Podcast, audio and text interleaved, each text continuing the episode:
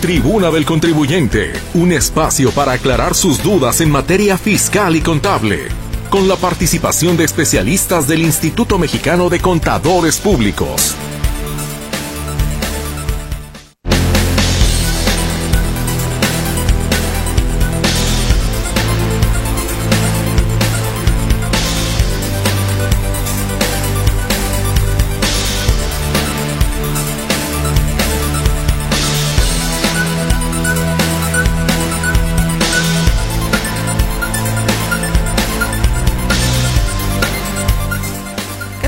Está? Muy, pero muy buenas tardes. Con muchísimo gusto les saludamos esta tarde. Estamos iniciando precisamente eh, en una semana y esperamos, por supuesto, que esta sea a tambor batiente para usted. Muchísimas gracias, como siempre, por el favor de su escucha, de su participación. Ya sabe que para eso estamos aquí precisamente en este espacio, para llevarle a usted información que le sea de utilidad y, en este caso, todo lo que tiene que ver en materia fiscal y contable. Así es de que, bueno, pues eh, esta tarde, como siempre, saludamos a los. Eh, contadores en unos instantes más. Un pequeño problema técnico que tuvimos por aquí, pero esperamos poderlo resolver. A los contadores Juan Ramón Olagues y Benjamín Luquín Robles, que se estarán sumando, como siempre, precisamente a este espacio de la Tribuna del Contribuyente para que usted les formule las preguntas que considere pertinentes. La semana pasada hablamos sobre el paquete económico 2024. Por ahí quedaba algún pendiente justamente sobre el mismo, que ya estarán solventando, por supuesto, los contadores. Y le pido también, como siempre, para las personas que participan con nosotros, que por favor revisen su mensaje antes de enviarlo a través de WhatsApp o de Telegram, que esté bien redactado. Mire, de verdad eso nos ayuda muchísimo, porque entendemos perfectamente bien cuando viene muy claro, viene muy específico su puntuación y tal, y eso, bueno, nos hace que podamos eh, fluir de mejor manera y no estar intentando qué quiso decir, adivinando, pues, y que esto pudiera parecer eh, o, darle a usted una respuesta equivocada.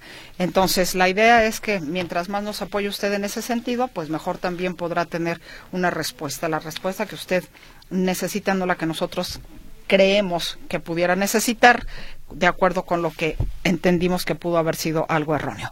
Y déjeme saludar al contador eh, Juan Ramón Olagues. ¿Cómo está, señor contador? Muy buenas tardes. Licenciada María Mercedes Altamirano y Bolívar, muy buenas tardes. Pues con el gusto y el entusiasmo de todos los lunes, aquí estamos a las órdenes de usted y todo el equipo Catablanca que usted comanda allá en, en cabina y en nuestros amigos, nuestro público radioyente que nos sigue lunes a lunes. También un saludo para, para todos ellos y los amigos madrugadores. Saludo al compañero Benjamín Luquín. No lo sé si esté o no en, en línea, pues ya ve que tuvimos un programa técnico, pero cuando menos, sí, aquí estamos a la orden para que nos escriba sus dudas, sus inquietudes de carácter contable, fiscal, legal, corporativo. Será un placer y un gustazo, como todos los lunes, sí poderlos atender.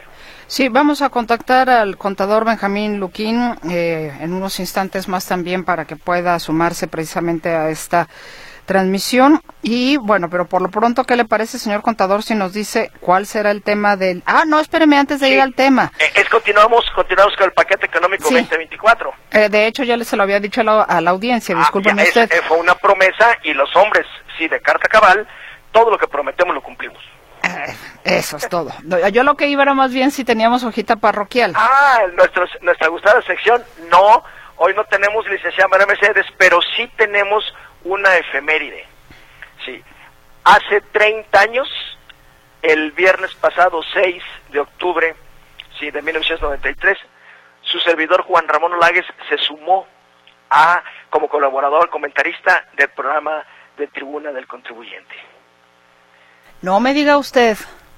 tres décadas, licenciada María Mercedes, que volteo yo aquel miércoles 6 de octubre de 1993, siendo las 7 de la noche con unos cuatro o cinco minutos, volteo y veo, sí, aquel pasante de la carrera, emocionado, y hoy por hoy, 30 años después, pues Dios nos ha permitido Radio Metrópoli, todo el grupo de accionistas, todo el grupo de colaboradores, usted y otros muchos y muchas este, conductoras que han pasado por el programa, igual por medio del colegio, también otros tantos, muchos compañeros, algunos ya en paz descansan, otros todavía están con nosotros y aquí, licenciada María Mercedes, pues Juan Ramón Olagues, todavía Dios lo conserva con ese gusto y con esa fortaleza que espero me la siga dando por otros 30. Pues muchas felicidades, contador Olagues, muchas, muchas, felicidades. ¿Y qué le parece si vamos iniciando precisamente con el tema y contactamos también a su vez al eh, contador Benjamín Luquín? ¿Cómo no? ¿Cómo no? Pues adelante entonces con la continuación del paquete económico 2024. Gracias, licenciada María Mercedes. Fue una promesa ya para concluir, pues, en este programa, el paquete económico, de todo este contexto que, se, que entró al H Congreso de la Unión. Y ahora vamos a hablar del déficit. El déficit presupuestario, de donde lamentablemente se ha convertido, sí, que año con año, sí, sea el déficit, pues prácticamente una parte integrante de la cultura presupuestaria de este país. En otras palabras, gastar más de lo que se ingresa. ¿verdad? E, entonces, este déficit para el 2024 tiene la no menos despreciable cantidad de 1.693 mil millones de pesos. Sí, esto representa un 4.9 del PIB estimado para 2024, ¿verdad? lo cual pues representará indiscutiblemente si todo el dinero del mundo.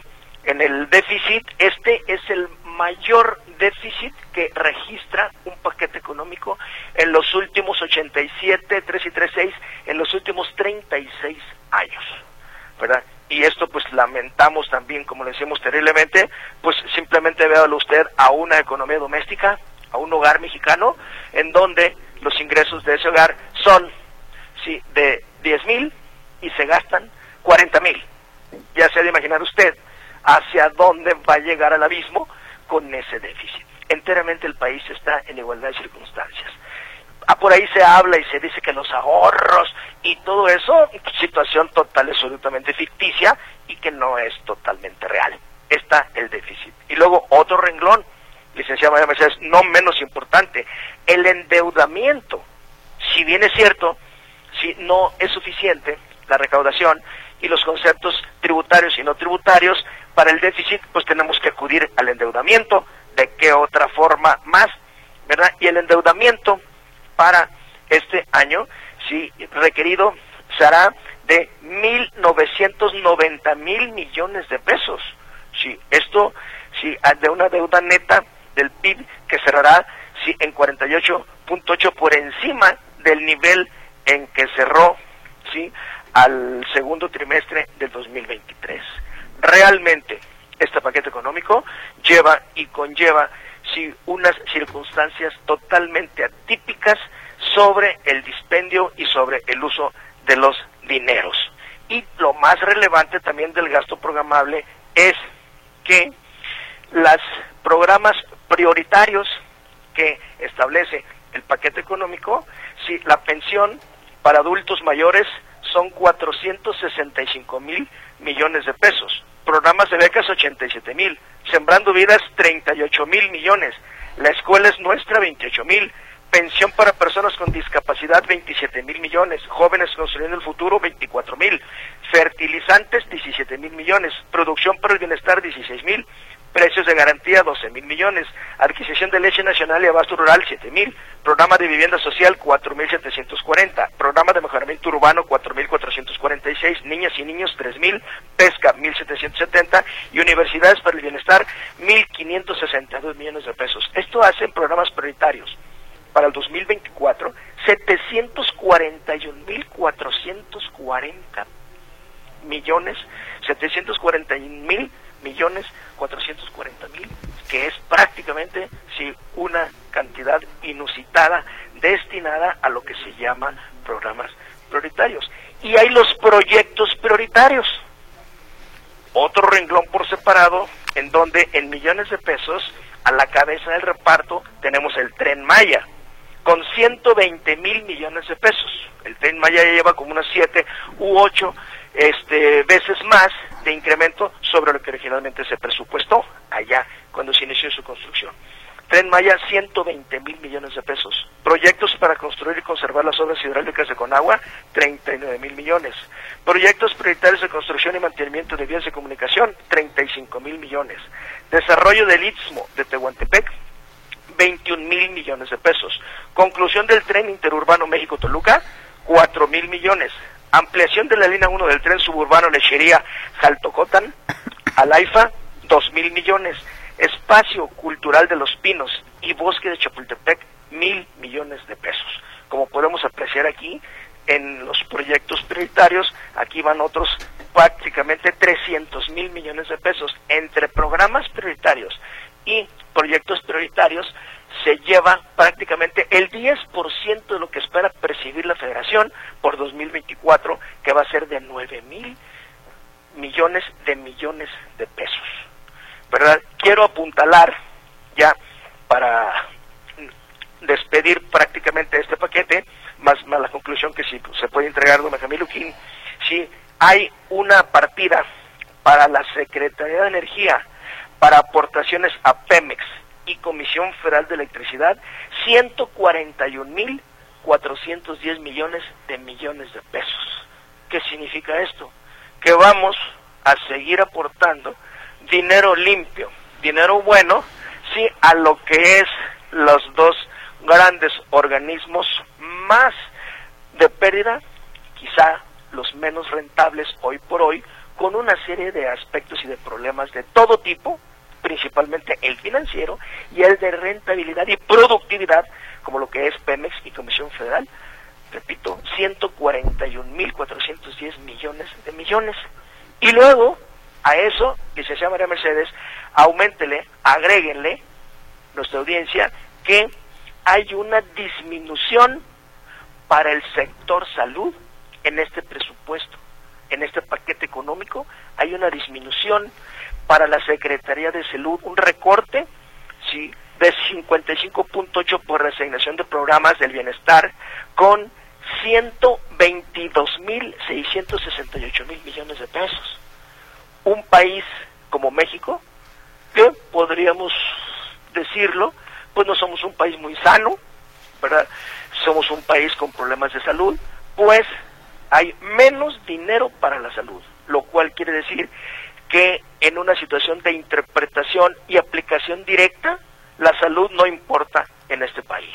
Importan algunos otros proyectos de otro tipo que ya mencioné y otras circunstancias, mientras que para la salud no importa, con el repunte del COVID, con todo lo que ya sabemos y conocemos, sí, no importa.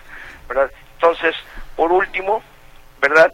Esto es el paquete de lo que para lo que corresponde dentro de la de la aprobación, ¿verdad? En términos del proceso de aprobación del paquete económico, la iniciativa de la Ley de Ingresos de la Federación deberá ser aprobada por la Cámara de Diputados a más tardar el próximo 20 de octubre.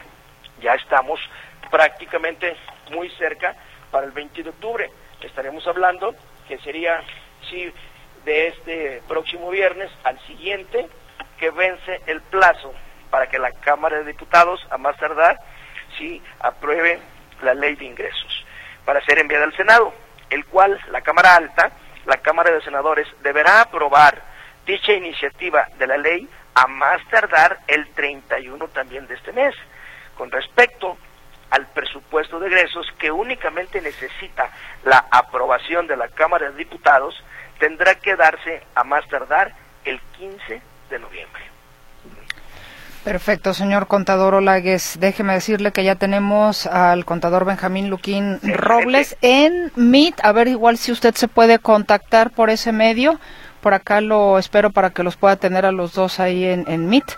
Pero ah, correcto. Lo saludo, señor contador Benjamín Luquín. ¿Cómo está? Eh, bienvenido y, bueno, una disculpa por Voy a colgar entonces por teléfono. Perfecto. Acá lo esperamos entonces en la conexión de Meet. Eh, contador, bienvenido y le reitero la disculpa, pues, por esta pequeña falla. Pero bueno, aquí está, aquí estamos, que es lo que cuenta. ¿Me escucha, contador? Hola. ¿Cómo es? ¿Me escucha? ¿Me escucha, señor contador? No te preocupes, Mercedes. Este, muy buenas tardes, muy buenas tardes a todo el auditorio y bueno, pues este, una vez más aquí estamos, como todos los lunes. Este, eh, sí, te escucho. ¿Tú me escuchas? Sí, lo escucho. Creo que había un delay por ahí y por ah. eso la, la tardanza en, en escuchar su respuesta. Pero bueno, no sé si pudo darle continuidad a lo que nos estaba diciendo el contador sí, Olagues. Este, efectivamente, en la señal hay un delay. ¿Podríamos, estaba eh, monitoreando lo que nos decía el contador Olagues?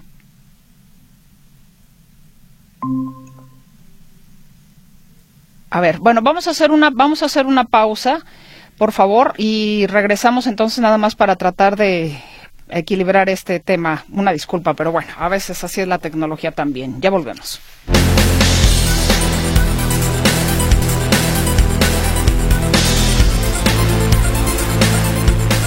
Espero que sí hayamos podido resolver este tema y ahora sí, contador Benjamín Luquín Robles, dando continuidad a lo que explicaba ya el contador Olagues en su intervención sobre el paquete económico 2024, le cedemos la palabra. Adelante. Bien, muchas gracias, Mercedes. Bueno, este, pues ya justamente mi compañero Juan Ramón, a quien saludo, pues nos dio una introducción muy amplia, este, completa de lo que contiene este paquete 2024, el paquete económico 2024. Hay que decirlo, tal como lo señala, que bueno, pues este paquete pretende como que hacer el año político, ¿no? Es decir, gastar mucho dinero de manera, eh, pues, en proyectos populares, podríamos decir, para tratar de llevar por la mayor cantidad de votos al partido en el poder. Entonces, bueno, pues derivado de eso, creo que el presupuesto está muy, muy matizado con estas, este, pues, eh, erogaciones, con estas eh, asignaciones de recursos a sectores muy particulares. Y como efectivamente señalaba, creo que los más desprotegidos van a tener pues más serios problemas, es decir, no los está atendiendo este paquete económico no está diseñado para atender a los más desprotegidos porque hay que recordar que se eliminó el seguro popular, se eliminó el seguro bienestar o el programa ese de, salud para el bienestar, no recuerdo cómo se llama el programa, y también mencionar que se supone que todas las personas que no tienen servicio médico, bueno, pues que podrán ser atendidos en el seguro social, cosa que resulta por demás imposible, imposible de que esto suceda. Eh, ¿Por qué digo esto? Bueno, pues lo digo porque no tiene la capacidad suficiente para tener o atender a los derechohabientes, mucho menos para atender a toda la población, es decir, a la población abierta. Eso no va a suceder. Además que la asignación de recursos fue muy limitada para el sector salud, ya lo mencionaba Juan Ramón, y pues vamos a tener ahí serios problemas. Pero bueno, algo que me llama a mí poderosamente la atención, pues es el servicio de la deuda, lo que se va a gastar en pagar intereses, digamos, ya no pagar este, amortizaciones de deuda, sino en pagar solamente intereses, eso equivaldría a 1.3 billones de pesos.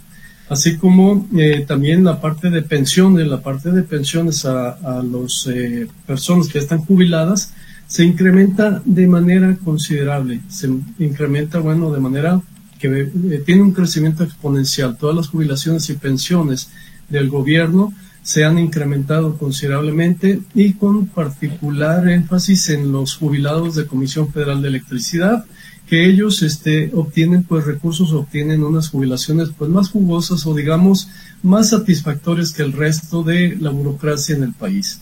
Entonces estás, también hay una segmentación en donde los que más ganan por concepto de jubilaciones seguirán siendo los que más van a obtener beneficio, los que más van a obtener recursos y las pensiones del resto pues, seguirán siendo mínimas o seguirán en situación pues complicada, en una situación difícil.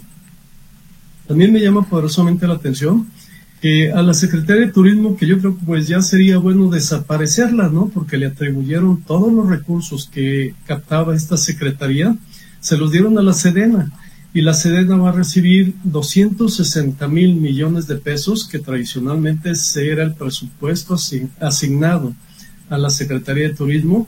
En esta ocasión va para la Marina, para la Secretaría pues de, la Defensa este, y junto con la Marina. Entonces, esos recursos van a ser administrados por eh, militares y a la Secretaría de Turismo solamente le dejan un presupuesto anual de 1.974 millones de pesos. Es decir, Nada, prácticamente nada.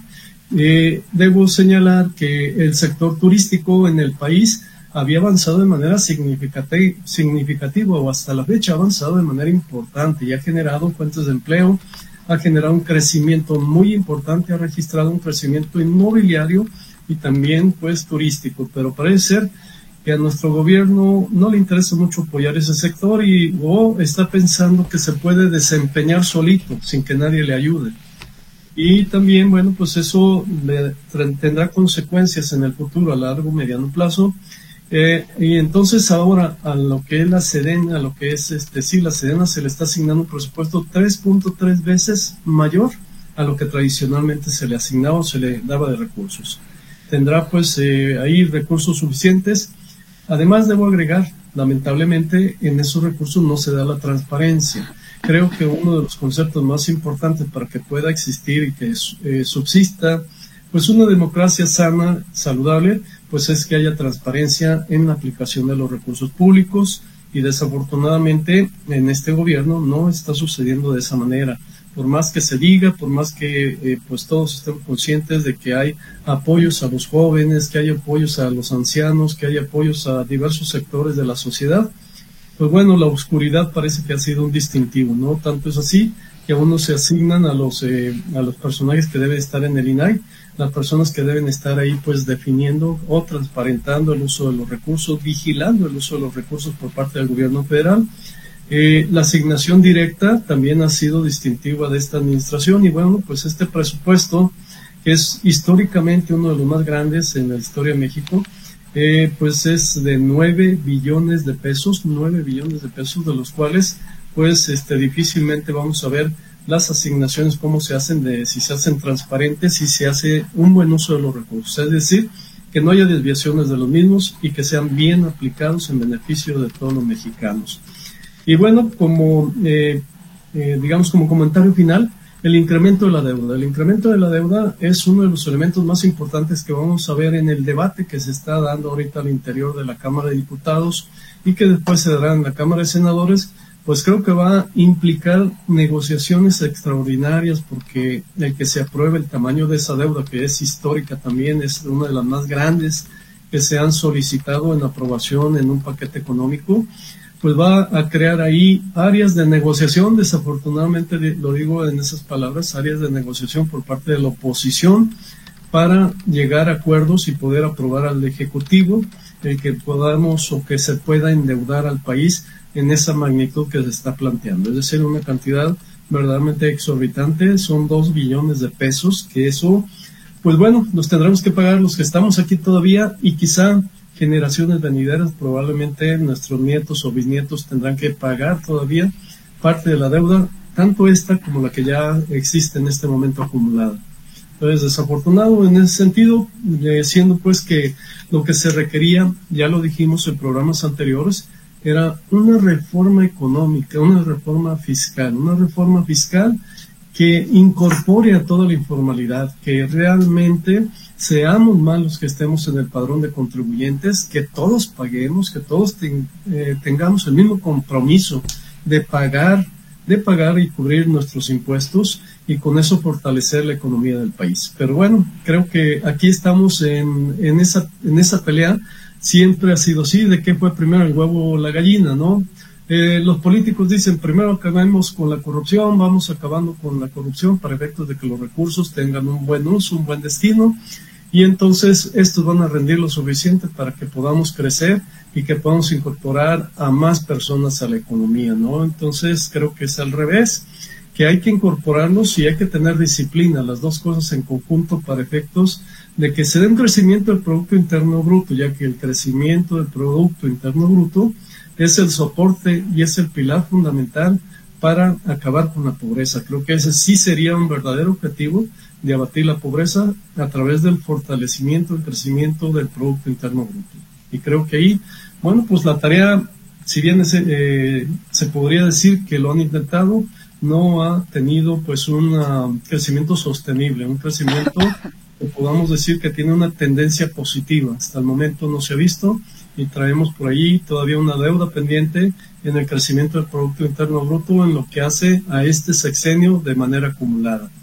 Entonces, este es mi comentario y no sé, Juan Ramón, eh, Mercedes, si hay algo más que debamos agregar en este tema, que es apasionante y bueno, que tiene muchos, muchos comentarios adicionales que agregar, ¿no? Que tenemos muchas cosas que decir de Muchos bemoles, ¿verdad? Más los que tengan allá en las cámaras, sí, el H, Congreso de la Unión. Sí, los próximos días, como señalabas, van a ser de críticos, determinantes y veremos pues en qué termina la aprobación el día, por ahí el día 20 de octubre y también cuando pase a la Cámara de Senadores, que ahí todavía podrá tener algunos pues arreglos, algunas componentes.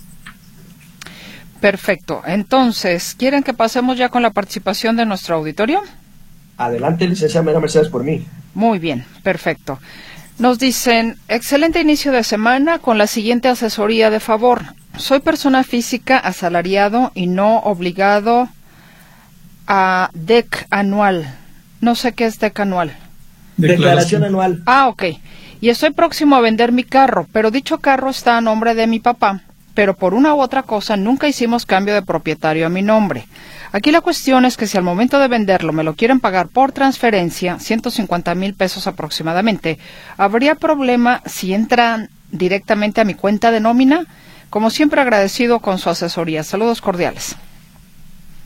Considero que no habría problema, este, nada más aquí el enajenante sería considerado su papá, el papá de este joven, y él sería pues el que tendría que considerar ese ingreso, que no tiene mayor problema si tiene la factura original, y este entonces se puede hacer la enajenación, sí le pueden depositar al hijo, pero el dinero entraría como un donativo del papá al hijo. Debería ser tratado como tal, como un donativo por parte del papá a su hijo. Saludos amigos contadores, tengo varias dudas. Mi papá me donó un terreno y ya soy propietario por usucapión de dicho terreno. Ya está inscrito en el Instituto de la Función Registral, antes registro público de la propiedad. Me lo quiere rentar una tienda de conveniencia. Preguntas. Para el SAT, ¿es indispensable la escritura o lo puedo rentar con la sentencia de usucapión? No estoy dado de alta en el SAT. Me recomiendan que me dé de alta como reciclo a ver, hasta ahí porque tiene otras preguntas acá. No nos da el régimen fiscal de él, tampoco nos dice los importes, ¿verdad? Si no va arriba de lo que le queda del año de tres y medio millones de pesos, pues sí puede ser reciclo. Y sí necesitará la regularización testimonial ante notario público de ese inmueble a nombre de él. Me extraña que haya dicho que mi papá me lo da en su capión.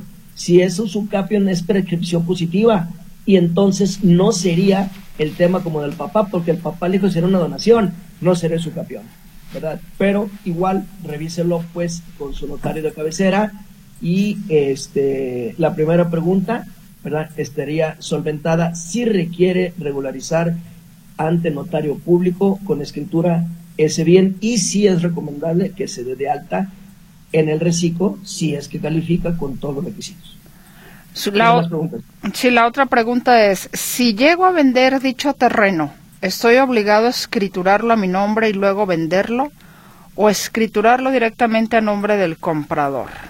No se va a poder manejar directamente, el notario no creo que lo acepte, porque hay aspectos de, eh, de responsabilidad solidaria con el notario por el efecto de los impuestos. Primero tiene que caer al ámbito patrimonial del titular al cual le otorgó la sentencia del sucapión, si es el caso, ¿verdad? Que repito, ya di ahí en el paréntesis el cual no checa, pero primero y escriturar. Y ya una vez escriturado, entonces ya usted lo podrá vender a un tercero, volviendo a hacer una segunda escritura con todos los protocolos y formalidades que amerita una enajenación de compraventa de una inmueble.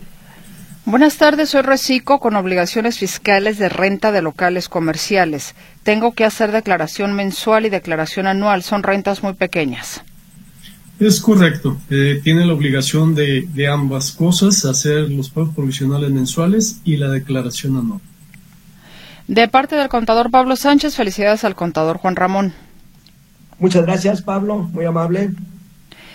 Buenas tardes. No, pues las felicidades son para nosotros por tener la dicha de escuchar al contador por los últimos 30 años y que sean los primeros 30.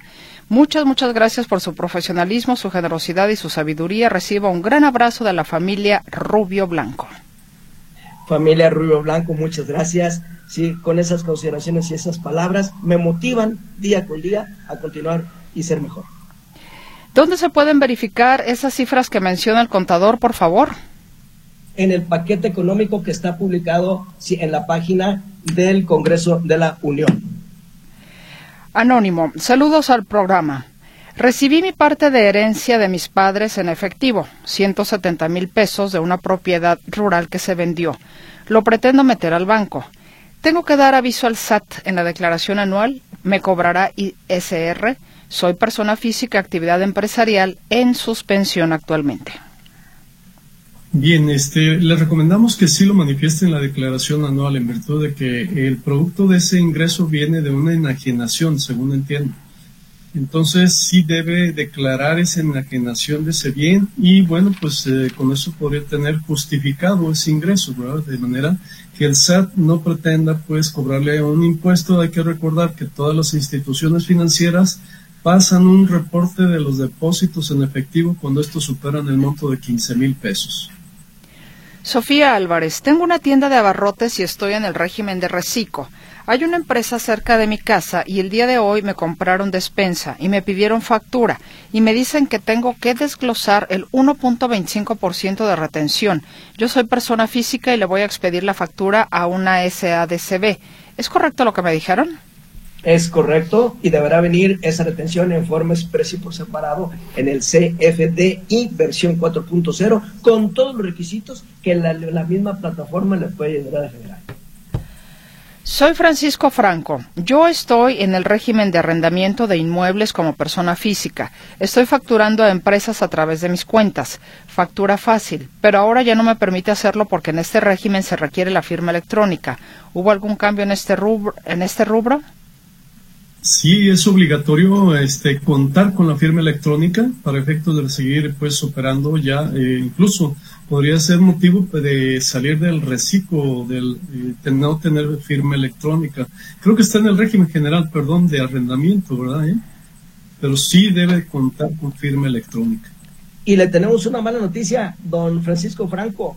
El SAT amplió el periodo para regularizar el reciclo en I, de la I firma y el buzón tributario y este venció el pasado 2 de octubre. Sí. Esto significa que pareciera ser, si la autoridad no dice otra cosa, en automático estaría usted en default fuera de este régimen. Una pregunta para los contadores. ¿Qué reformas ante el SAT se plantean para los asalariados? ¿Y qué ISR van a, tener los, a retener los bancos por inversiones a asalariados? No hay, no hay ninguna reforma fiscal que establezca pues eh, mayores retenciones a asalariados ni que los bancos deban retener a los asalariados. Los bancos tienen la obligación de retener el, por los intereses, es decir, cuando hay inversiones, cuando se abren inversiones, cuántas inversiones, los bancos tienen obligación de retener un impuesto sobre la renta sobre dichas inversiones. Del 1.48 a partir del 1 de enero. Sí. Continúo con más participación. Nos dice Olga Gutiérrez. Si fuera una casa como cualquiera, a ver, si fuera una casa como cualquiera, administrada de esa manera, como el gobierno, ¿cómo sería esa casa o cómo sería la administración? ¿Cómo la calificaría el contador? Perdón, no entendamos la pregunta. ¿A qué casa, como qué casa se refiere? Pero si, si fuera una casa como... Si no, no, como cualquiera, como cualquier casa, ¿pero cuál es la pregunta? Mm, si no, no, si fuera un poquito más clara, Olga. Ojalá nos precisara su pregunta, ¿es casa, qué casa habitación o a qué se refiere? No sabemos.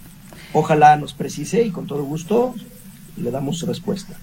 Hola, buenas tardes. Soy Martín, los escucho desde Tepa. Felicidades a los contadores por su exposición de cada lunes. Una pregunta, ¿dónde puedo visualizar todo el paquete 2024 del cual estaba dando lectura el contador Juan Ramón en su primera intervención? Gracias. Eh, puede buscarlo en internet así como paquete económico 2024. Entonces ese paquete económico se va a tener ahí varias opciones y lo puede abrir y vendrá pues ahí el presupuesto eh, de iniciativa de presupuesto de ingreso, la iniciativa de ley de ingreso de la operación y la iniciativa del presupuesto de egresos, que es lo que comprende este paquete. Eh, búsquelo por favor en internet, así como paquete económico 2024 y le va a dar varias opciones para que lo pueda accesar. Juan Dueñas, qué bien que el gobierno esté designando el presupuesto a programas sociales y a muchas obras de infraestructura y no como se hacía antes que lo mandaban a cuentas bancarias de Andorra y otros paraísos fiscales. Buenas tardes, mi nombre es Verónica Ríos. Felicitaciones a los contadores por su excelente apreciación respecto al tema. Ojalá los radioescuchas abran los ojos y se fijen por quién votar, ya que estamos viendo que el gobierno dice que vamos bien, pero la realidad es muy diferente. Existe desde mi punto de vista un desequilibrio fiscal con un déficit en el bolsillo de los ciudadanos. Los que contribuimos somos los que salimos más raspados para beneficio de programas sociales que apoyan a los ninis. En fin, una falsa austeridad con el presupuesto más grande de la historia en México, Bienestar, CENER, Sectur, Semarnat y Pemex, los grandes ganadores del presupuesto de 2023. Eh, Verónica Ríos, totalmente de acuerdo con usted. A ver, ay, ¿por qué no? Aquí está. Em, buenas tardes, amigos. Soy Irma de Jesús Miguel. Me gustaría conocer el análisis del contador Luquín de los presupuestos de los sexenios anteriores. De los sexenios anteriores, de los presupuestos, eh, vamos, antes de este sexenio, los presupuestos también eran deficitarios, debo decirlo, pero ninguno había tenido una deuda como la que se pretende en esta ocasión desde hace aproximadamente dos décadas. No se presentaba un presupuesto con este déficit tan elevado. Eh, de los presupuestos anteriores también, claro, todos tienen matices políticos y económicos a conveniencia.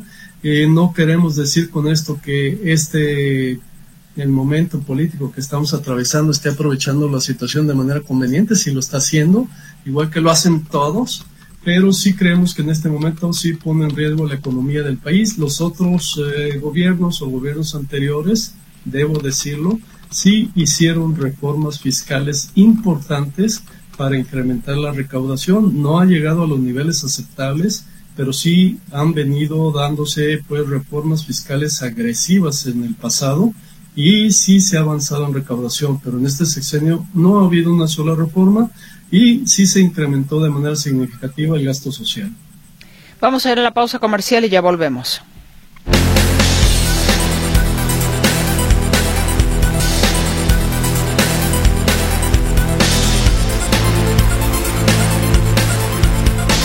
Regresamos, hay más participación de nuestra audiencia, no se vaya a quedar nadie sin respuesta. Nos dicen, eh, hola, en IMSS tampoco cubre enfermedades como osteoporosis, como debe ser, oftalmología, cortas cirugías de columna, no tienen materiales.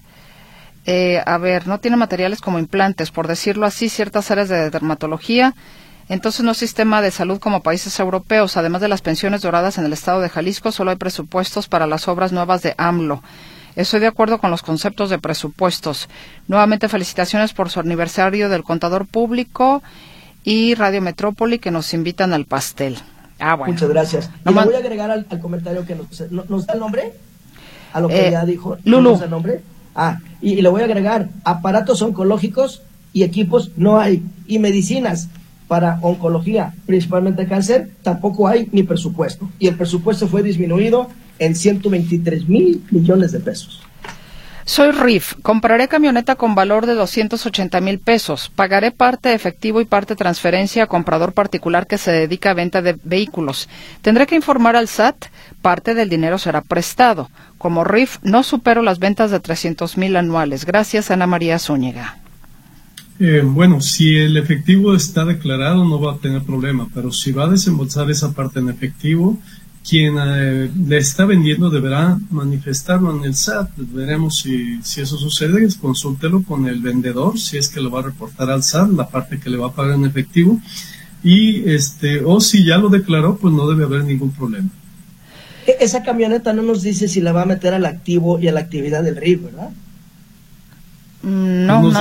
tampoco nos dice qué tipo de camioneta es. Si es e, exactamente, y para ver exactamente si es deducible o no lo que exceda a 175 mil, porque la SUV sí son automóviles para efectos fiscales y todo el mundo les dice camionetas.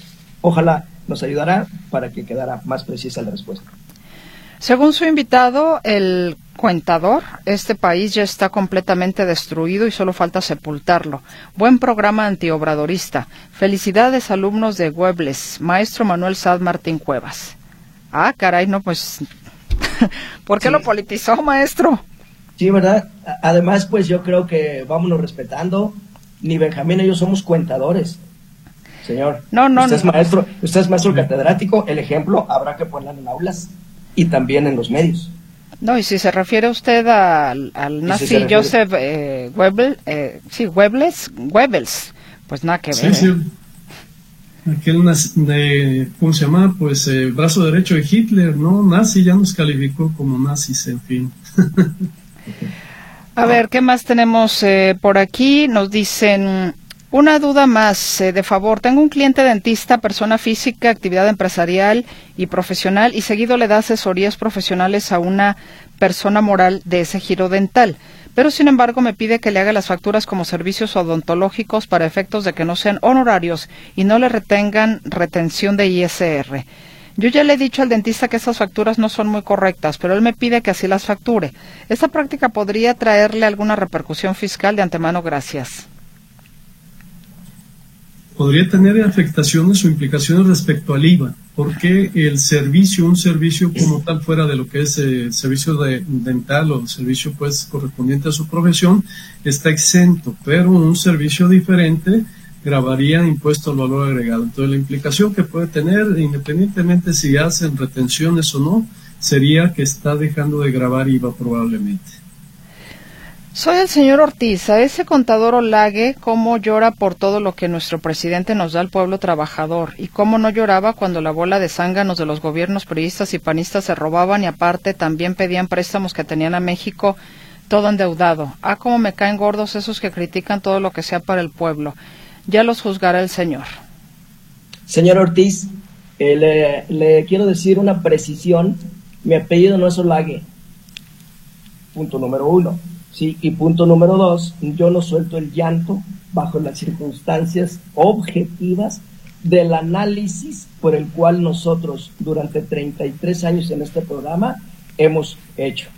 ¿Verdad? Así es que realmente este, llorones no somos, e indiscutiblemente, sí, por favor, corrija mi apellido.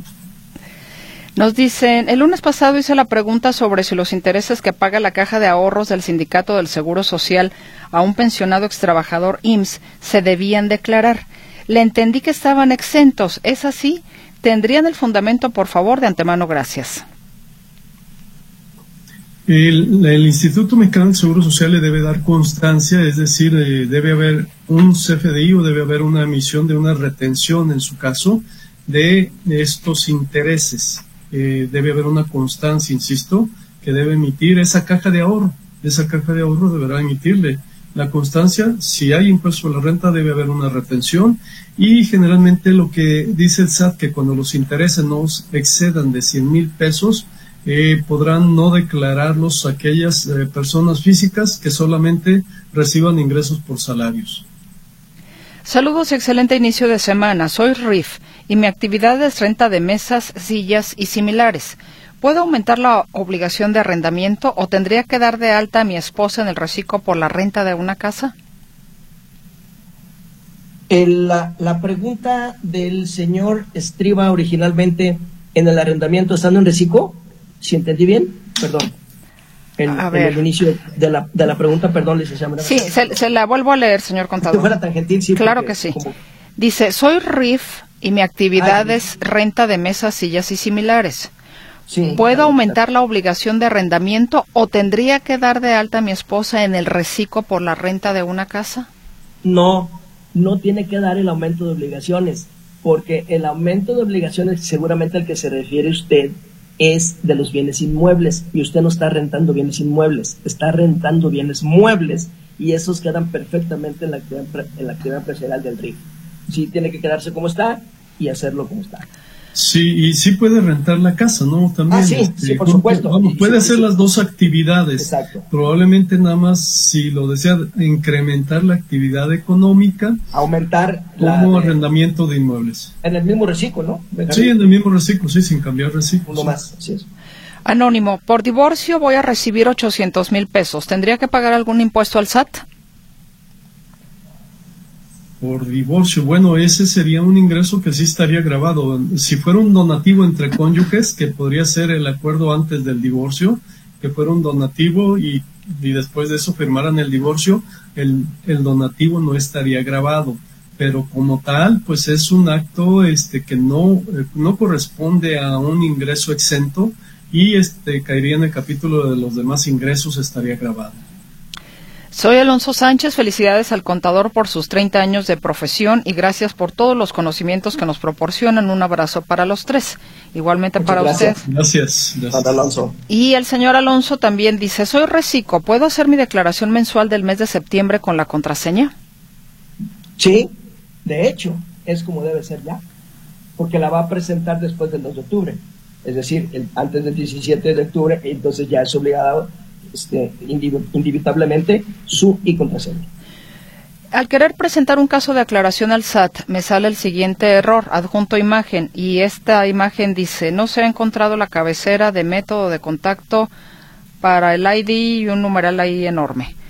Eh, bueno, en todo caso, dice, la excepción de método de contacto es errónea. Dice, ya probé todos los buscadores, plataformas, borré cookies, todo lo posible, incluso las recomendaciones del SAT, pero aún sigue apareciendo. ¿Saben qué puede ser o qué es recomendable? Nos surge presentar información. Me comentan que falta un dato, pero el SAT no me, no me especifica cuál para poder usar el aplicativo. ¿Alguna recomendación? Muchas gracias, Michelle. Que intente hacerlo desde otra computadora o un equipo diferente, ¿no? Para ver si vamos, puede ser algo este, en el equipo que está utilizando. Y revisen sus contraseñas, ok, y, este, y, porque a lo mejor hay algún problema ahí. Sí. Jesús García, mi hija va a comprar un departamento con crédito bancario. Yo le voy a ayudar con el enganche como de 300 mil pesos. ¿Cómo puedo manejarlo? ¿Se lo deposito a mi hija a su cuenta como donativo o se lo deposito a la cuenta de la vendedora o lo manejamos en efectivo? No, en efectivo no le sugerimos que no lo haga, que lo deposite a la cuenta de su hija o que le pague directamente al vendedor y que lo consideren como un donativo, que hagan un contratito de donativo y este pues este lo certifiquen ante notario público para efecto de que tengan fecha cierta. Pedro Moisés, vivo en California. Estoy pensando en mi retiro en México. Soy mexicano. Pero ¿qué procedimiento tengo que hacer frente al SAT si quiero comprar una casa, un carro? ¿Qué me recomiendan? Bueno, eh, usted vive allá en California, pero seguramente es mexicano, como lo dice, y la operación que usted pretende hacer en México, pues puede hacerla perfectamente, indistintamente de que esté o no eh, bajo un régimen aquí. Al pasar por el notario, el señor notario se encargará de calcular y retener los impuestos que le correspondan al enajenante y al adquirente, en este caso la parte de usted. Nos dicen eh, felicidades y agradecimiento para el contador Olagues. Soy médico y decidí quedarme en RIF. Debí cambiarme a Recico. Muchas gracias, doctora Refugio Cerda. Ah, bueno, si es profesionista no calificaba para el RIF. Creo que debe, su, el régimen sí, le, sí califica para el reciclo, pero eso lo podría hacer hasta el próximo enero que debería de cambiarse en el reciclo. Insisto, las profesiones no tenían eh, posibilidad de calificar en el RIF. Nos eh, mandan aquí una foto. Ah, bueno, esto es de TecPan de, de Galeana. Ahorita lo, ahorita lo checamos. Nos dice la señora González, excelente programa. Mi opinión es que tenemos el, al gobierno más opaco y corrupto de la historia. Realmente López resultó ser un gran peligro para México. Eh, felicito al contador. a ver, ¿Cómo localizo el podcast del programa de hoy? Quiero volverlo a escuchar. Gracias.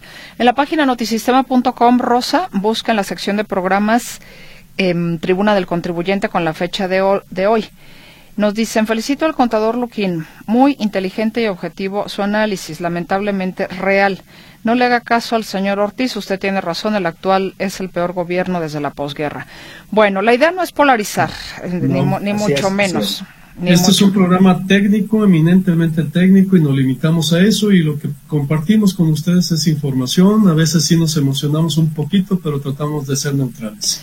Y bueno. hay fundamento en todos los casos. Y ya se nos acabó la emoción. Hasta el próximo lunes, señores contadores, muchas gracias. Gracias y buenas tardes. Gracias por la invitación.